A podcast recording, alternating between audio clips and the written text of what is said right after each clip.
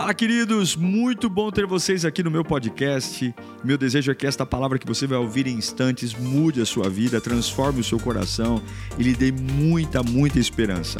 Eu desejo a você um bom sermão. Que Deus te abençoe.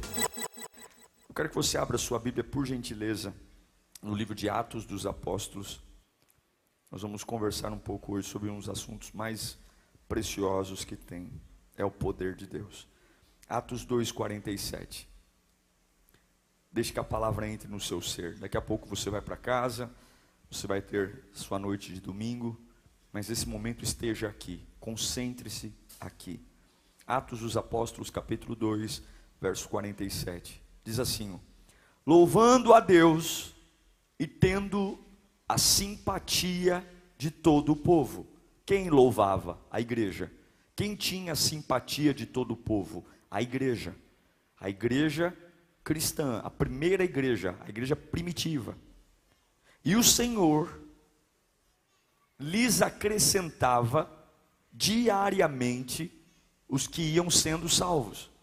Deus, todos os dias, enviava pessoas novas e essas pessoas aceitavam a Jesus, e essas pessoas entregavam a vida para Jesus. Vamos ler juntos no 3, todo o verso? 1, 2, 3. Vamos lá. Louvando a Deus e tendo a simpatia de todo o povo, e o Senhor lhes acrescentava diariamente os que iam sendo salvos. Curve sua cabeça. Espírito Santo de Deus, é a tua voz, nós queremos a tua voz, nós precisamos da tua voz, nós carecemos da tua voz. Encha o nosso coração de vida, de poder, de unção e que a tua glória venha sobre nós, que a tua glória se apodere do meu ser. Eu preciso tanto de ti, Senhor. Ó Deus, nós queremos jogar fora nossa arrogância, nossa prepotência, nossos pensamentos de que eu já sei, de que eu já tenho, do que preciso. Com muita humildade nós queremos ouvir a tua voz. Fale conosco, Senhor. Amém. Uma das coisas que nós mas temos ouvido, eu particularmente como pastor, já ouvíamos isso lá na Campanela, mas aqui tudo parece que ficou maior, a igreja se tornou ainda mais vista. São pessoas tentando nos perguntar qual é o segredo do crescimento desta igreja. Por que, que a gente cresce como cresce? Por que, que a gente consegue em todos os cultos ter uma quantidade enorme de visitantes, pessoas aceitando a Jesus, se reconciliando, nossos números de batismo só aumentam, nossa audiência online avança. E as pessoas querem perguntar qual é o sistema que nós temos aqui dentro, qual é o modelo de igreja que faz a nossa igreja seguir. E eu já tentei encontrar algum tipo de explicação para justificar esse fenômeno lírio que não começou agora com esse prédio. Nós fomos conhecidos já como a igreja da fila, lá na Campanela, a igreja onde as pessoas chegavam duas horas e meia antes de começar o culto e ficavam em pé na calçada esperando o culto começar. Quem é dessa época? Somos da época da tenda. Alugamos um terreno na esquina e compramos uma tenda e colocávamos lá lugares e as pessoas saíam de longe para ficar numa tenda em frente a uma televisão assistindo o culto. Quem já foi na tenda?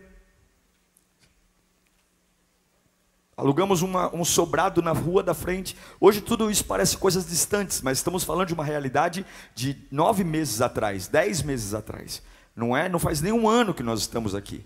Alugamos um sobrado na frente da igreja e lá fizemos o kids. Tínhamos uma outra casa, que era a casa do voluntário. A gente olha para essa realidade incrível, maravilhosa, mas nós temos muito mais da campanela do que daqui. E as pessoas nos perguntam: qual é o segredo? O segredo será o voluntariado? O segredo será a, a, a, a estrutura? Não. As pessoas seguem. O que move as pessoas sempre foi, é e sempre será a palavra. Quando nós entendermos que a palavra de Deus ela é suficiente para inflamar os corações, para transformar destinos. Não tem a ver com performance. As ferramentas, os sistemas das igrejas são maravilhosos e nós temos que buscar os sistemas que mais se parecem conosco, mas igrejas lotadas, pessoas vindo ao redor do mundo, o que move o ser humano, o que inflama a alma, o que faz uma pessoa simplesmente esquecer de tudo que ela viveu e se propor a viver a novidade de vida, sempre será a palavra de Deus. A esperança vem pela palavra, a libertação vem pela palavra, o alívio vem pela palavra, o conforto vem pela palavra, o perdão de pecados vem pela palavra, a capacidade de suportar uma carga maior do que eu acho que poderia vem pela palavra, absolutamente tudo que transforma um homem e uma mulher vem pela palavra. E o contrário, o contrário não é verdadeiro, porque sistemas sem palavra apenas incham a igreja. Sistemas sem palavra apenas envolvem as pessoas pessoas numa coletividade que isso shopping oferece, que isso um clube oferece, que isso um grêmio recreativo oferece, é a palavra. Nós nunca deveríamos implorar para alguém aceitar Jesus, nós nunca deveríamos implorar para alguém vir à igreja, porque ninguém implora para um pássaro comer pão. Ninguém implora. Você põe o pão e o pássaro vai. Ninguém deveria implorar para alguém vir à igreja, nós só deveríamos colocar o pão. Se há pão, o pássaro vem. Nós nunca precisaríamos fazer eventos atrás de eventos, campanhas atrás de campanhas, pregadores famosos atrás de pregadores famosos. Nós nunca deveríamos ficar o tempo todo enchendo a paciência das pessoas. Vão para a igreja, é só colocar o pão. Jogue o pão, que as pessoas vêm. Prega a palavra que as pessoas veem, quando eu digo pregar a palavra, eu não estou me referindo só a mim aqui. Estou falando uma vida de homens e mulheres que creem na Bíblia, vivem a palavra e pregam de acordo com o seu estilo de vida. Onde há pão, os pássaros vêm comer.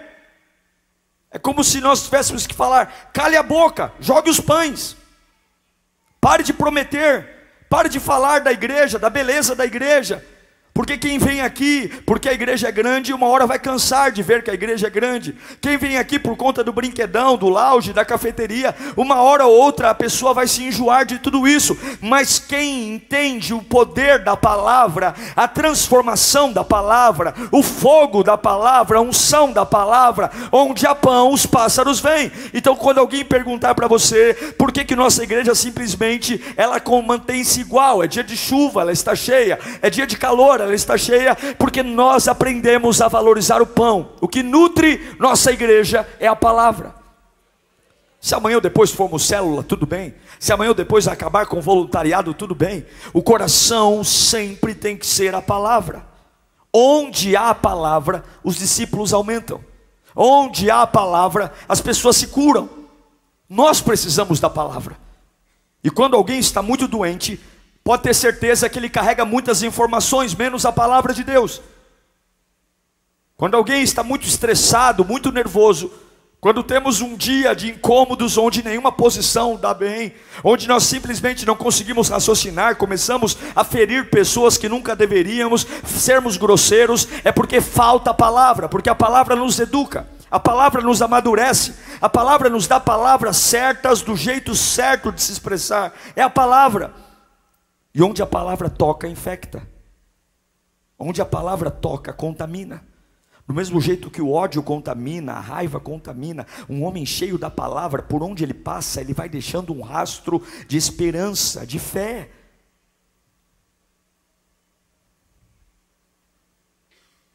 Não importa a sua vida, não importa quem você é, a sua história importa para o diabo quem você é, de onde você veio, os cultos que você faltou, o jeito que você conduziu sua vida até agora, as vezes que você tentou servir a Deus e não foi capaz de servir fielmente, as vezes que você foi em frente a um espelho e disse agora eu vou servir a Deus, mas passou dois dias você já estava bebendo de novo, fumando de novo. A verdade é que nenhuma transformação virá se não for pela palavra.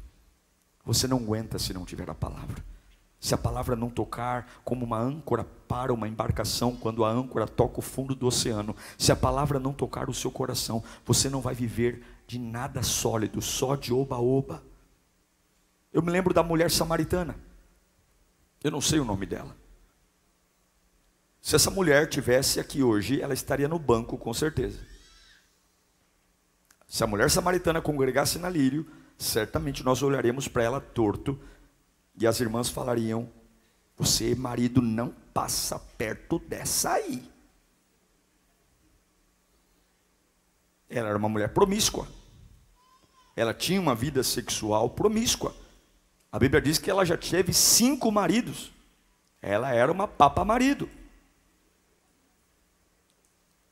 A sociedade inteira olhava para ela com olhos tortos. Não é à toa que ela vai buscar água meio-dia.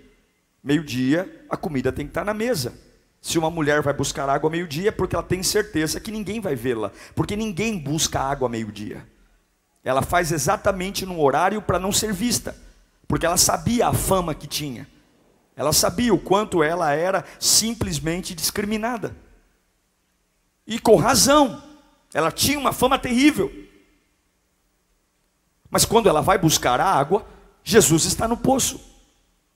Jesus manda os discípulos comprarem comida em Samaria e ele fica no poço sozinho, porque ele sabia que ela iria ali. E quando ela chega no poço, a vida dela muda, porque Jesus dá a palavra para ela. Jesus não oferece para ela nada além da palavra. A vida daquela mulher mudou, a palavra transformou a vida dela. A palavra foi mais poderosa que a sua reputação, mais poderosa do que a opinião das pessoas, mais poderosa do que falavam dela. A palavra simplesmente mudou. Ela foi no tanque buscar água num horário reservado, porque ela tinha muito medo de ser vista, muito medo do que os outros falavam. E quando ela chega naquele tanque, ela encontra a palavra, ela encontra Jesus, e a vida dela muda, mesmo tendo um passado torto, mesmo tendo uma fama de alguém que não presta, mesmo tendo uma reputação péssima a palavra tocou nela, a palavra libertou ela. Eu não sei te explicar, eu não consigo montar um curso para explicar isso para você. Eu não consigo colocar uma fórmula científica para dizer como que uma pessoa humilhada, uma pessoa desprezada, simplesmente recebe uma palavra, nada fora dela mudou. As pessoas estão lá, a reputação está lá, mas ela consegue ter uma força tão poderosa, mas tão poderosa que ela simplesmente se ergue a palavra toca nela. E quando a palavra toca nela, a mesma mulher que vai buscar água meio-dia para não ser vista, ela volta para o meio da cidade, ela prega a palavra na, na mesma cidade que ela tinha vergonha, e ela arrasta metade da cidade para ir ao poço ver Jesus. Quero ler para você, João 4, 28. Então, deixando o seu cântaro, a mulher voltou para a cidade. Que cidade é essa? A cidade que ela mora. A cidade que a chama de Piriguete. A cidade que olha para ela e diz: Você é uma papa marido. Mas agora ela tem uma palavra. Então ela voltou para a cidade e disse ao povo: Venham ver o homem que me disse tudo o que tenho feito. Será que ele não é o Cristo? Então saíram da cidade e foram para onde ela estava. Uma mulher que não valia nada, agora influencia pessoas e tem seguidores. As pessoas estão seguindo ela.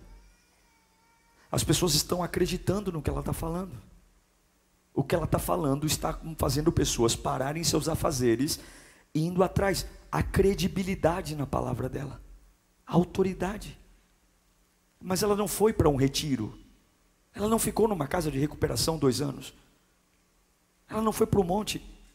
Ela não foi para um culto de cura e libertação. Ela não passou por um processo de encontro com Deus.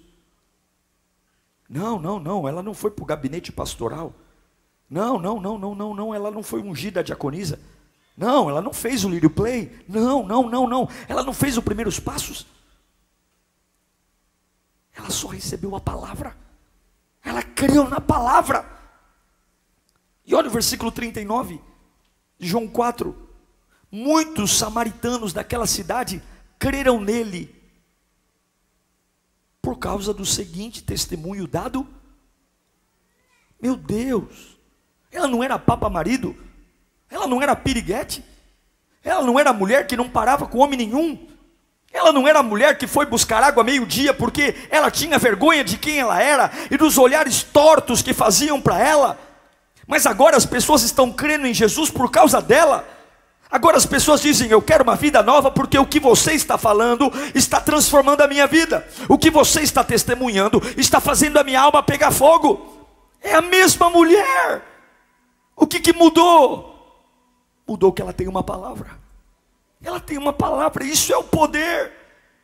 É o poder. Muitos samaritanos daquela cidade creram. E ele me disse tudo o que tenho feito para o próximo. Assim, quando se aproximaram dele, os samaritanos insistiram que ficasse com eles. E ele ficou dois dias. E por causa da sua palavra, muitos outros creram. Por causa da sua palavra. A verdade é, o que, que infectou essa mulher? O que, que fez essa mulher ser essa avalanche de libertação instantânea? Eu vou dizer a você o que? A humildade. Quando Jesus pediu água para beber, ela deu água a Jesus sem reclamar. Alguns dizem, eu ouço palavras o tempo todo, eu escuto o pastor Diego na internet o tempo todo. Eu não falto um culto, eu dou, ouço todas as palavras. Mas por que, pastor, que na minha vida, por que, que na minha vida o efeito da palavra não é como o efeito da mulher samaritana?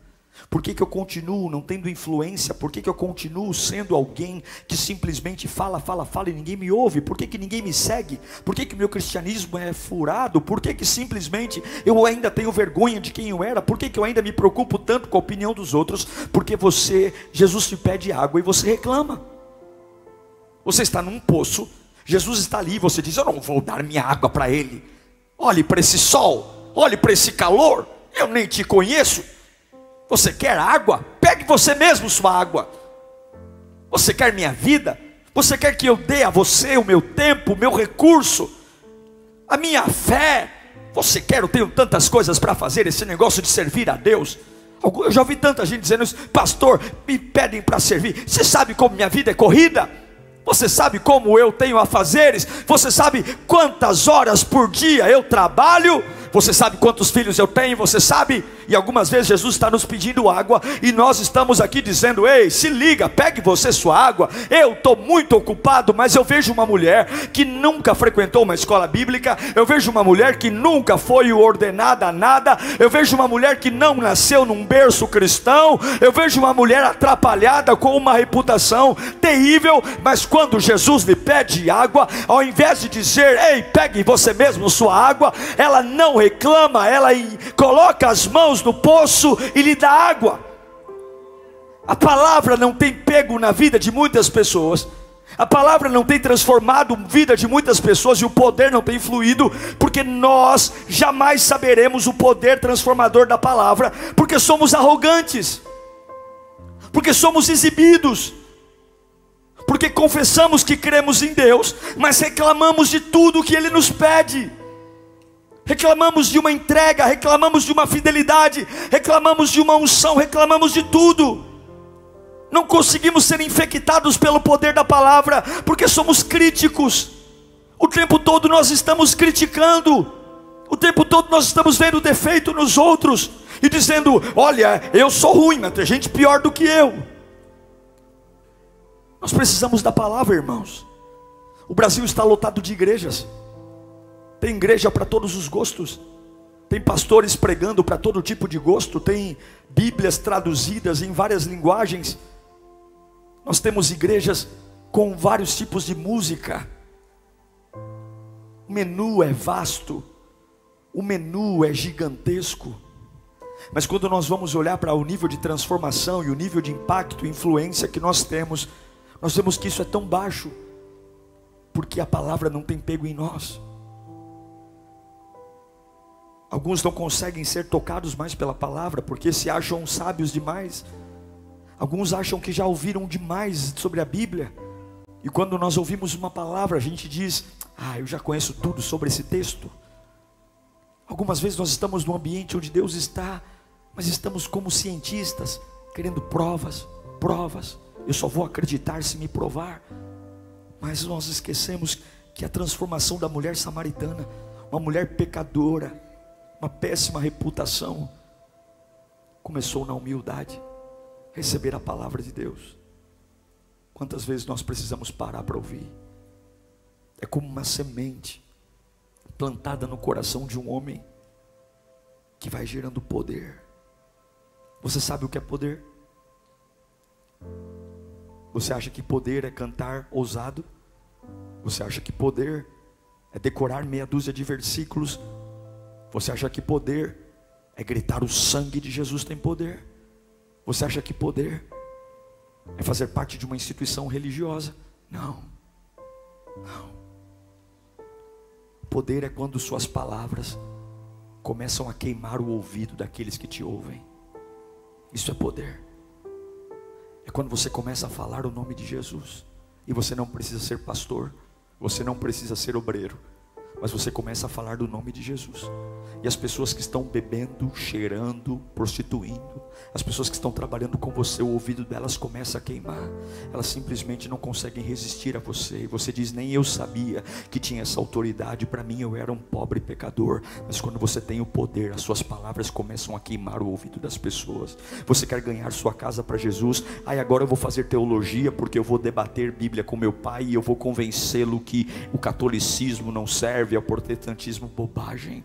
Agora eu vou estudar a seita do testemunho de Jeová e eu vou bater eu vou bater de frente lá com aqueles que vão evangelizar, eu vou, eu vou, eu vou mostrar que eu estou certo. Bobagem, o poder faz as suas palavras colocarem fogo no ouvido daqueles que te ouvem. Você quer ganhar sua casa para Jesus? Receba poder através da palavra. Você quer convencer as pessoas que Jesus liberta? Você precisa beber da palavra, beber da palavra. Você tem que crer na palavra, você tem que ter humildade para confessar a palavra. Você sabe o que é poder? É falar e o ouvido dos outros pegar fogo. E quer saber mais o que é poder? É quando simplesmente os seus olhos se acendem e aqueles que te veem, aqueles que te veem passam a crer naquilo que você fala, porque tem duas labaredas de fogo. Já ouviu falar sobre aquele termo quando os olhos brilham?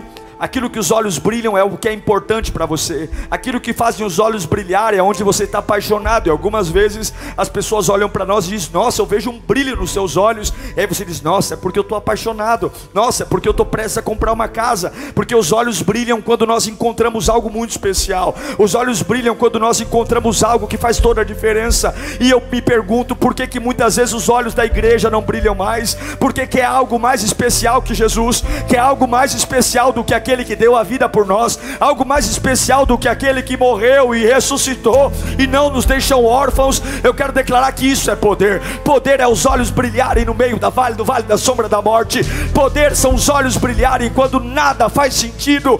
Poder é as pessoas olharem e dizer: "Eu não vejo motivo para você estar animadinho. Eu conheço tua vida, eu conheço tua história, eu sei seus desafios e você simplesmente brilha os olhos porque há uma palavra, eu não sei te explicar isso direito, que o Espírito Santo te explique aí. Eu não sei te explicar direito, mas eu sei que Deus está dizendo: é época e tempo de manifestar poder.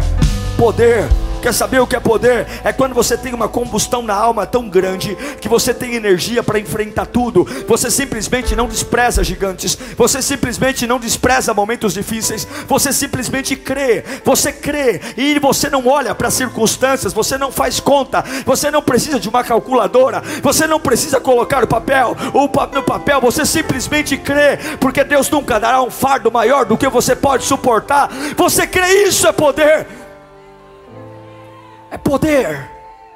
Poder. O poder que ofuscou o passado daquela mulher. O poder que ofuscou a reputação daquela mulher. O poder que fez mesmo as pessoas que olharam para ela dizendo prostituta, prostituta, e agora estão ouvindo ela dizendo: Me leva que eu quero ir, me leva onde você vai, me leva. O que mudou? Ela não precisou pedir desculpa para ninguém. Ela só precisou crer na Bíblia. O poder estava ali. Agora ninguém mais quer apontar o dedo para ela. Agora ninguém mais quer ter conversa fiada. Agora as pessoas só querem segui-la. Já percebeu que a gente sempre quer caminhar pelo lugar mais difícil? A gente sempre quer mudar a nossa história pelos caminhos mais difíceis. Ao invés de você marcar bolo, ao invés de você fazer textão no WhatsApp, ao invés de você tentar fazer uma roda e tentar justificar o injustificável, encha-se da palavra. A palavra vai curar sua história. A palavra vai trazer dignidade a você. A palavra vai abrir portais eternos à palavra. A palavra vai fazer você se erguer, a palavra vai fazer você se levantar, a palavra vai fazer as pessoas que riam e zombavam de você começarem a respeitar você. Você vai viver uma época de respeito, você vai viver uma época de dignidade. Você vai dizer, pastor, ninguém na minha casa é respeitado, a minha família no bairro não é uma família boa. Olha, pastor, eu já vivi em tantos lugares, já fiz tanta bobagem, ninguém acredita em mim. Coloque a palavra no seu coração, a palavra te dará credibilidade, a palavra te dará autoridade, mas não é essa pregação expositiva, essa pregação animadinha, empolgadinha, de pessoas que estão animadas e decoram versículos. Não, a maior pregação não começa na boca, a maior pregação começa no coração. É quando você simplesmente sabe o que Deus pode fazer. Você precisa crer em algo, irmão. Você precisa acreditar em algo. Deus tem resposta e força para tudo que você precisa. Deus tem poder para todas as suas dificuldades. Nós precisamos do Espírito. Em Atos capítulo 1, versículo 8 diz: Mas receberão poder quando o Espírito descer sobre vocês, e serão minhas testemunhas em Jerusalém, em toda a Judéia e Samaria e até os confins da terra. Por que, que o Espírito veio? Porque eles estavam tão comprometidos. A Bíblia diz que o dia inteiro eles buscavam avivamento. Eles buscavam, por que, que buscavam? Porque havia uma promessa. Eu tenho uma promessa. A minha casa é de Jesus. Minha filha vai ser melhor do que eu e Carla. Eu tenho uma promessa. Uma promessa de que Deus está comigo. E eu não tenho direito de duvidar, porque eu tenho uma palavra. Tem pessoas que falaram que estariam comigo e não estão mais. Tem pessoas que falaram que e Deus iria usá-las ao meu lado e não estão mais. Mas eu não duvido do que Deus disse, porque eu tenho uma palavra. E você não precisa hoje de um carro, de uma casa, você precisa de uma palavra, uma perseverança na palavra, um clamor unânime dizendo: Eu não vou sair até ter uma palavra, porque quando a palavra é liberada, algo revolucionário acontece. Não há nada mais lindo do que depender de Deus. Não há nada mais poderoso do que deitar a cabeça num travesseiro e dizer: Eu dependo de Ti, Senhor. Não há nada mais precioso do que os homens, quando tentarem me manipular, eles ficarem frustrados porque não mexem comigo, porque eu dependo de Deus. Não há nada mais precioso do que fazer uma oração e saber que eu dependo de Deus. Não é pendurar um banner na parede, não é o nome de uma quinta B-Power, não é uma organização, não é um servir, é carregar uma palavra, porque a lírio pode passar passar, a igreja pode passar, mas as palavras de Deus nunca vão passar. E eu sei que alguns aqui estão pulando de igreja em igreja e dizendo: Eu vou encontrar uma igreja para congregar. A igreja para congregar é o menor dos seus problemas, a igreja para cultuar é o menor dos seus problemas. Vai para a Assembleia, vai para a Batista, fique aqui. O que você precisa é uma palavra que mude você, que mude o seu coração, que te dê a força necessária para ser imparável imbatível, para que você pare de oscilar, para que você pare de duvidar, para que você pare, é um comprometimento, é uma perseverança, porque quem persevera e se compromete, um dia um vento impetuoso vem, e quando esse vento impetuoso vem, línguas são repartidas, poder é derramado, a unção é transformadora, é o poder, é o poder para implodir violentamente. Quando nós entendermos o que é uma palavra, a gente vai perceber que não são recursos. Recursos é uma palavra. Quando o Espírito Santo desce na igreja de Atos, a Bíblia diz que aqueles que nunca, aqueles que não criam em Deus, eles falavam, eles estão bêbados. Eles estão bêbados. Eles entraram na igreja hoje chapados. Porque o que Deus vai fazer na sua vida sempre vai deixar o ímpio confundido. Eles vão tentar encontrar nomes para aquilo que Deus está fazendo. Eles vão tentar, alguns vão falar coisas boas, outros vão falar coisas ruins. Mas tudo que as pessoas não entendem, elas querem encontrar um culpado, como elas não sabem como Deus está te levantando, como elas não conseguem entender como você ainda não morreu, como você ainda não quebrou, como elas não conseguem entender como depois de tudo que você passou, você ainda está na casa de Deus. Então elas querem encontrar uma resposta, elas querem encontrar uma explicação, e elas vão dizer que você está bêbado, elas vão dizer que você está aqui porque você não tem o que fazer em casa, elas vão dizer que você está aqui porque você está atrás de um namorado, atrás de uma namorada, elas vão dizer que você está aqui porque você é um desocupado, mas na verdade você está aqui aqui, porque você tem uma palavra e essa palavra não te deixa parar. Você não é perfeito, mas você tem uma palavra. Você não é perfeito, mas você tem uma palavra. Tem um monte de coisa na nossa vida que tem que ser arrumada ainda, mas eu tenho uma palavra e essa palavra me faz ficar em pé, e essa palavra me faz continuar, e essa palavra me faz buscar a Deus, e essa palavra, quando as tempestades vêm, eu simplesmente não jogo meu carro no desfiladeiro, eu simplesmente falo, Espírito Santo, me dê visão, e eu não sei quantos aqui estão andando só pela fé, porque se fosse fisicamente, nem aqui você estaria. Se fosse para olhar para matemática, nem aqui você estaria. Se fosse para olhar para quem você é e o que você fez, nem aqui você estaria. E eu sei que você saiu de casa nesse calor, porque você ama a palavra, porque você carrega uma palavra. É o poder da palavra, não é uma energia, não é um sentimento, não é uma atmosfera, não é um arrepio na nuca, não é um calafrio, não é, é a palavra, é o poder de Deus, é o poder que transforma transforma, é o poder que liberta, é o poder que influencia, é o poder que me coloca sendo um contraponto do mundo, é o poder que me faz viver o maior paradoxo da vida. Sabe qual é? O maior paradoxo da vida é quando a Bíblia diz: Eu vim para que tenham vida, vida em abundância. E a mesma Bíblia diz: No mundo tereis aflições. Que paradoxo. A gente diz, um ou outro é mentiroso. Não. A vida em abundância não tem a ver com ausência de guerras. A vida em abundância não tem a ver com lugares agradáveis. A vida em abundância tem a ver com poder. O poder.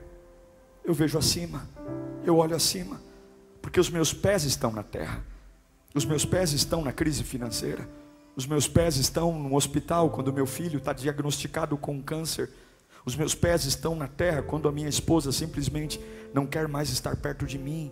Os meus pés estão na terra quando simplesmente eu faço faculdade, eu estudo, eu estudo e não encontro um emprego na área.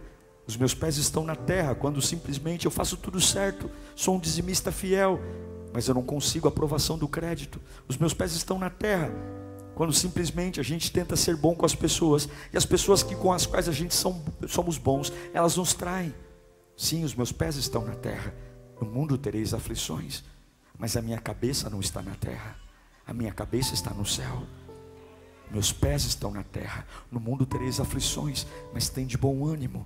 A minha cabeça está no céu. Eu me lembro que Jesus disse que estaria comigo. Eu me lembro que Ele é o meu libertador. Eu me lembro que Ele é o meu salvador. Eu me lembro que Ele é tudo o que eu preciso. Eu me lembro que Ele é o Alfa. Eu me lembro que Ele é o Ômega. Eu me lembro que para mudar o meu interior, com todo respeito às técnicas de psicologia, psicanálise, de coach, por todo, todo respeito que eu tenho aos pastores, com todo respeito que eu tenho ao aconselhamento pastoral, ao um curso de casais, ao encontro com Deus, com todo o respeito que eu tenho às faculdades, com, com todo o respeito que eu tenho, o que muda um homem é o espírito. Se nós não encontrarmos o espírito, acabou. Tem modelos na nossa vida que só a palavra quebra. Tem ciclos na nossa vida que não tem terapia que quebre, só a palavra. Tem mudanças em mim que é só a palavra. Quantas pessoas param de ir a vir à igreja por vergonha? Ah, pastor Diego, eu já me reconciliei seis vezes no ano. Mas eu vou, fico bem um tempo, e vou lá e fico na igreja, e me animo, e daqui a pouco eu caio de novo. Porque não tem nada aqui dentro desse prédio que te segure. Tem dia que as pessoas vão me procurar pedindo ajuda, e eu não falo isso para elas, mas eu penso: ai, coitado de mim, coitado de mim. Olham como se eu tivesse o mapa da mina, como se eu tivesse a solução. Por favor, desencante-se dos homens, desencante-se das terapias humanas. Só a palavra de Deus liberta um homem. Só o poder do Espírito Santo faz um Pedro que negou três vezes aceitar ser crucificado de cabeça para baixo, para não se parecer com a morte de Jesus. Só a palavra muda o pensamento. Só a palavra muda o pensamento. Você tem que acordar hoje. Infelizmente, hoje há quase mais números de suicídio do que de homicídios. Sabe qual é o horário que as pessoas mais cometem suicídio? Domingo à noite. O domingo à noite é o período que mais existem boletins de ocorrência de suicídio. Porque a emoção do final de semana acaba. Sexta-feira é uma delícia. Sábado inteiro é uma delícia.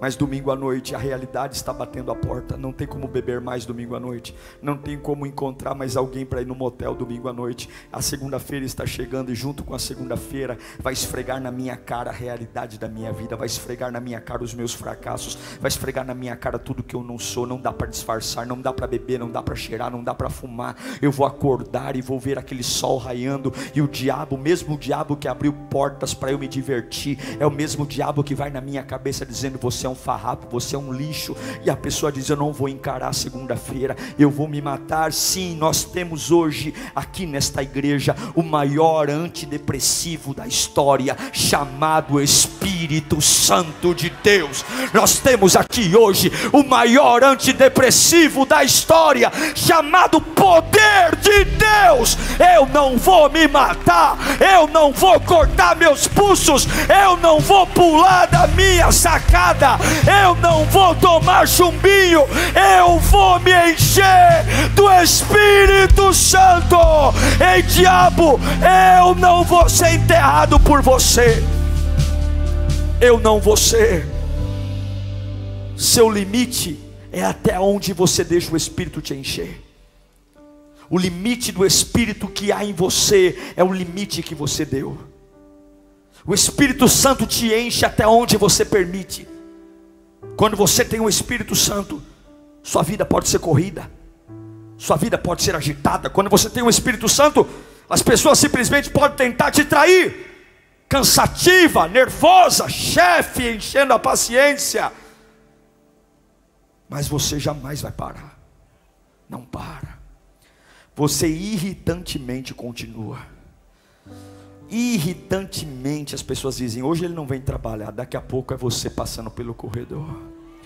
Irritantemente você continua na igreja. Alguns vão dizer: Ai, você ficou sabendo o que aconteceu na casa dela essa semana? Ai, meu Deus, vamos marcar uma visita para essa semana lá na casa da irmã, porque com certeza ela deve estar na cama. Irritantemente você entra pelo lounge da igreja dizendo: Pai do Senhor, Pai do Senhor, Pai do Senhor, Pai do Senhor, mas como pode?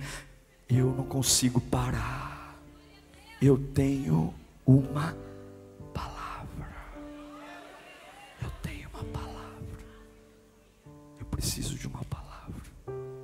Qual é a palavra que você tem? Você sabe o que é poder? Poder. Poder. Eu encerro dizendo que tem algumas coisas que o diabo quer que você pense. A primeira coisa que o diabo quer que você pense é que o Espírito Santo é uma pessoa. Fala comigo, o Espírito Santo não é uma pessoa. Não é. Porque se o Espírito Santo é uma pessoa, o Espírito Santo tem humor, tem temperamento. Se o Espírito Santo é uma pessoa, tem dia que ele quer falar comigo, tem dia que ele não quer falar comigo. Se o Espírito Santo é uma pessoa, tem dia que ele está tão ocupado que ele não vai atender o WhatsApp. Mas o Espírito Santo não é uma pessoa.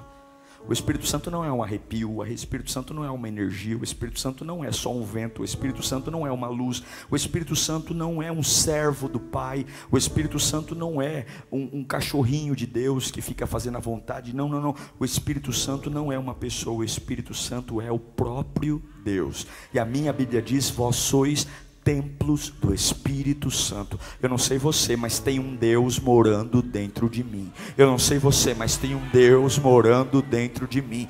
Eu não sei você, mas tem um Deus que habita dentro de mim. Tem coisas que Ele ama em mim, tem coisas que Ele odeia em mim. E aquilo que Ele odeia em mim, a minha consciência fica pesada. Aquilo que Ele odeia em mim, eu simplesmente perco o sono. Eu vou dizer uma coisa para você: o grande travesseiro de alguém que está em transformação é a angústia. Quando você começa a dormir e Ele começa a te deixar angustiado, é porque tem coisas em você que ele odeia. Ele sabe que essas coisas estão te limitando, te parando. E hoje eu declaro: o Espírito Santo não é o seu amiguinho, o Espírito Santo não é uma pessoa, o Espírito Santo não é para você dar meia dúzia de rajada de língua estranha na igreja, o Espírito Santo não é aquilo que as pessoas dizem no monte e ficar marchando. Não, o Espírito Santo é Deus, é a Ele que te transforma, é Ele que te levanta e é Ele que está aqui. É Ele. Segunda coisa que o diabo quer que você faça. Primeiro que você acha que o Espírito Santo é uma pessoa. Segunda coisa, fica aí que estou encerrando. O diabo ama quando você entrega para pessoas o que você deveria só entregar para Deus. Ah, ele ama. Ele ama. Pastor, gostei tanto da Lírio. Quem pode me acompanhar nessa igreja? Pastor, quem que pode cuidar da minha vida? amei a igreja, quem vai ser o meu discipulador? Por que, que você quer entregar para homens o que você tem que entregar para Deus? Por que, que você está doido para colocar sua vida na mão de um homem, se você deveria entregar para Deus? Eu amo quando alguém se importa comigo, eu amo quando alguém sente minha falta, eu amo quando alguém manda uma mensagem dizendo você é importante, eu amo quando simplesmente eu estou dodói e alguém diz estou orando por você, mas eu quero dizer que eu não preciso de nada disso, porque eu entreguei a minha vida na mão de Deus, eu não vou colocar na mão dos homens o que eu coloco na mão de Deus, desculpa, minha alegria não está na mão de vocês, minha alegria está na mão de Deus, se vocês não quiserem voltar mais aqui na Líria, eu vou continuar pregando do mesmo jeito, porque o meu ministério não depende de aplausos ou de vaias, o meu ministério depende daquele que me chamou, e eu estou aqui para agradar Jesus Cristo, Ele é o motivo de nós estarmos aqui. Nós não somos um grupo recreativo, nós não somos um grupo de amigos, nós somos homens e mulheres imperfeitos que creem na palavra, que amam a palavra, que desejam a palavra. Ah, pastor, o meu filho não quer ir mais na igreja. Fala com o meu sobrinho, fala com o meu filho, quem sabe ele te ouve. Por que você quer colocar na mão dos homens aquilo que deve estar na mão de Deus? O diabo ama quando você coloca na mão dos homens, porque quando os homens não conseguem cumprir suas palavras, quando os homens não conseguem atender suas expectativas, você vai dizer que Deus falhou com você. É assim que a gente faz.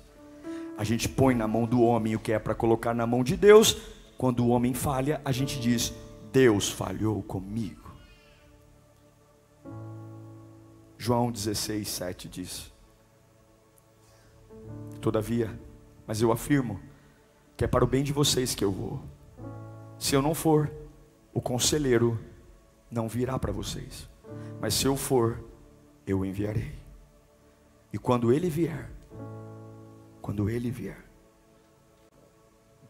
Jesus olha para Pedro, Tiago, João, os bambambãs e fala: quando ele vier, não é vocês. Vocês acham que é vocês que pregam bem? Vocês acham que você, Pedrão, se você andou sobre as águas, né? Vocês não podem nada. Quando ele vier, ele convencerá o mundo do pecado, da justiça e do juízo. Não adianta você ser um bom biblista se você está vazio do Espírito Santo. Não adianta você ser uma pessoa comprometida com a religião se você não carrega uma palavra. Você tem que ter água no seu poço. Você tem que ser humilde. Eu faço algumas perguntas para a gente orar. Eu tenho o Espírito Santo. Eu encontrei o Espírito Santo com 11 anos de idade. Já contei isso aqui algumas vezes. Com 11 anos de idade. Com 11 anos de idade, eu sempre fui uma criança tímida, sempre fui. Mas com 11 anos de idade, eu lembro que eu coloquei a mão na minha boca. O pastor Coutinho falava para os adultos, nem era para mim. Eu estava lá para ir para a vigília, levei meu colchonete, levei. Nós crianças ficávamos no fundo da igreja. Aquela, as vigílias na época duravam a madrugada inteira, começava 10 da manhã e até 6 da manhã, 10 da noite até 6 da manhã. E nós adorávamos porque poderíamos ficar a madrugada inteira brincando. E eu lembro que a única coisa que os pastores pediam é que as crianças participassem da primeira oração. Depois da primeira oração, a gente corria para o fundo da igreja. E eu lembro que na primeira oração ele disse para os adultos: Vocês que querem ter um encontro com Deus, vocês que quiserem, quiserem ser selados pelo Espírito Santo, comece a dar glória, glória, glória, glória, glória, glória. E estava sentado eu, estava o Jefferson, já falecido, o Rafael, João, alguns amigos meus de, de infância. Eu lembro que eu coloquei a mão na minha boca porque eu tinha vergonha dos meus amigos. Eu não queria que eles me vissem orando. Olha que coisa interessante. Eu coloquei a mão na minha boca e eu comecei a falar bem baixinho, apertando os olhos, glória, glória, glória. Eles nem se deram conta. Eu lembro que passou alguns minutos. Para mim, alguns minutos, na verdade, tinham passado horas já. E quando eu acordei, eu estava no meio das pessoas, ensopado de suor gritando uma língua que eu nunca tinha falado na minha vida, meus pais chorando, as pessoas admiradas, e eu não conseguia parar, eu não conseguia parar. Era como se Deus tivesse me pego e dominado o meu corpo. E daquele dia em diante eu, eu entendi que não é não é faculdade. Ah, a Lírio nunca foi uma igreja de, de de, de, riqueza, nós nunca fomos uma igreja de, de estar em lugares altos, ah, não estamos no centro de São Paulo, nós estamos aqui Jardim Eliã, mas nós temos uma palavra. Nós temos uma palavra. Pessoas que vêm de Alphaville congregar aqui, pessoas do Murumbi vêm congregar aqui, pessoas de Sorocaba, pessoas de Suzano. Quem está aqui que não é de São Paulo? Levanta a mão, deixa eu ver.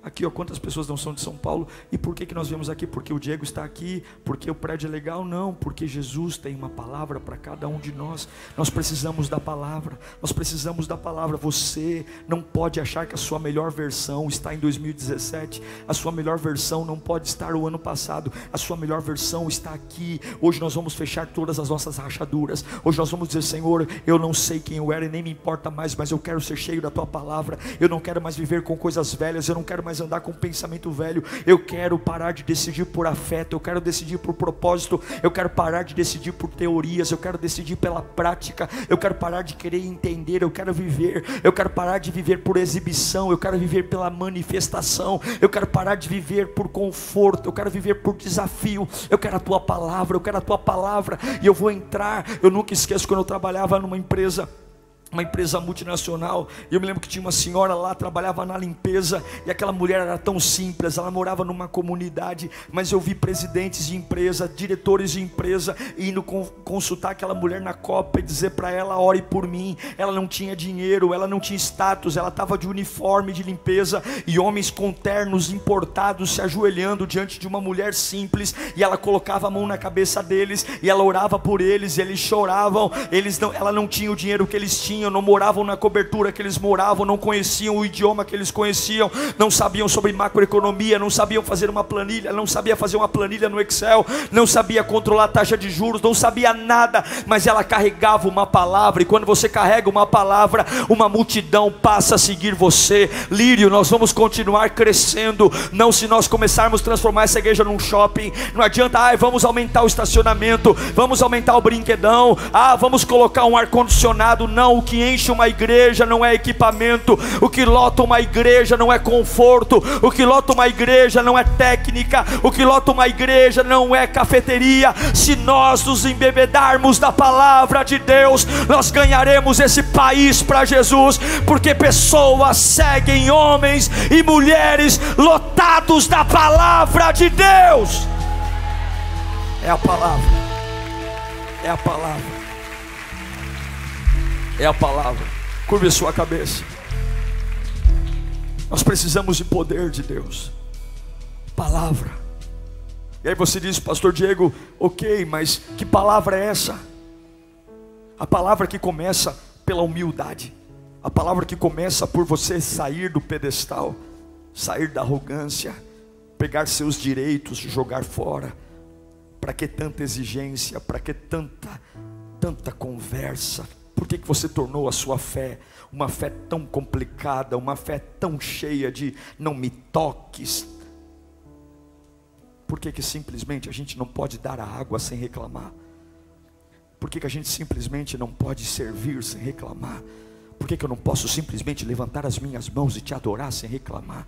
Eu não estou nem aí se vão com a minha cara ou não. Eu não estou nem aí se pensam mal de mim ou não. Eu não estou nem aí se querem que eu morra ou não. Eu só sei de uma coisa: o meu Deus está me pedindo água e eu vou entregar água. Eu não quero saber o que pensam do meu passado. Eu não quero saber se acham que é justo ou não. Eu só sei de uma coisa: se eu carregar uma palavra, os mesmos ouvidos que me desprezaram vão ouvir, os mesmos olhos que me julgaram vão me seguir. Eu só quero dizer uma coisa: se eu carrego uma palavra, a mesma casa que disse você não tem nada para dizer aqui, cale sua boca, você não presta presta, você tem um passado terrível, mas se eu tiver uma palavra, se eu amar Jesus de uma forma tão poderosa e tiver uma palavra, milagres vão acontecer. Sim, meu irmão, você precisa de uma palavra. É por isso que você está tão cansado, é por isso que você está tão estressado, é por isso que você está com tantos problemas, é por isso que a tua vida está uma bagunça, porque você tem feito muitas coisas, mas você perdeu o temor à palavra. Você não pode perder o temor à palavra. Você não pode achar que Deus é uma experiência. Você não pode, ele é o Senhor da sua vida, ele é o todo poderoso renda-se a Ele nesta noite,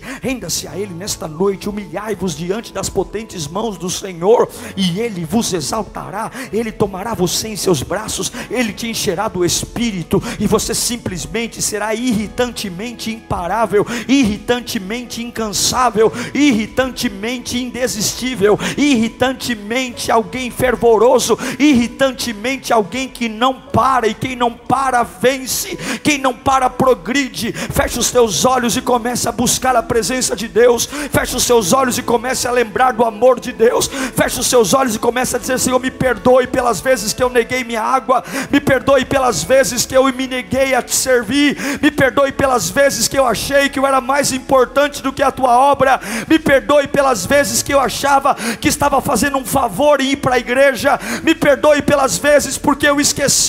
Eu esqueci que eu não posso. Eu esqueci que eu não sou. Eu esqueci esqueci que eu não tenho e eu desprezei a tua palavra, mas hoje eu quero a tua palavra, hoje eu quero beber da tua palavra. Eu não estou nem aí com o calor, eu não estou nem aí com os afazeres da vida, eu quero a tua palavra, eu preciso da palavra, eu preciso da palavra. Algumas vezes eu penso, Senhor, o que, que eu preciso fazer para melhorar como pastor, o que, que eu preciso fazer para melhorar como pregador, e Deus me diz apenas: fique na minha palavra, ame a minha palavra, vai tudo dar certo, porque se você pregar a minha palavra, as pessoas virão. Se você pregar a minha palavra, as multidões virão, porque não é você, não é técnica de coach, não é oratória, é a palavra, é a palavra que fez Jesus lotar um deserto, é a palavra que fez uma mulher prostituta se transformar numa pregadora, é a palavra que vai fazer você com essa história complicada ser tomado de vida, tomado de poder, tomado de unção.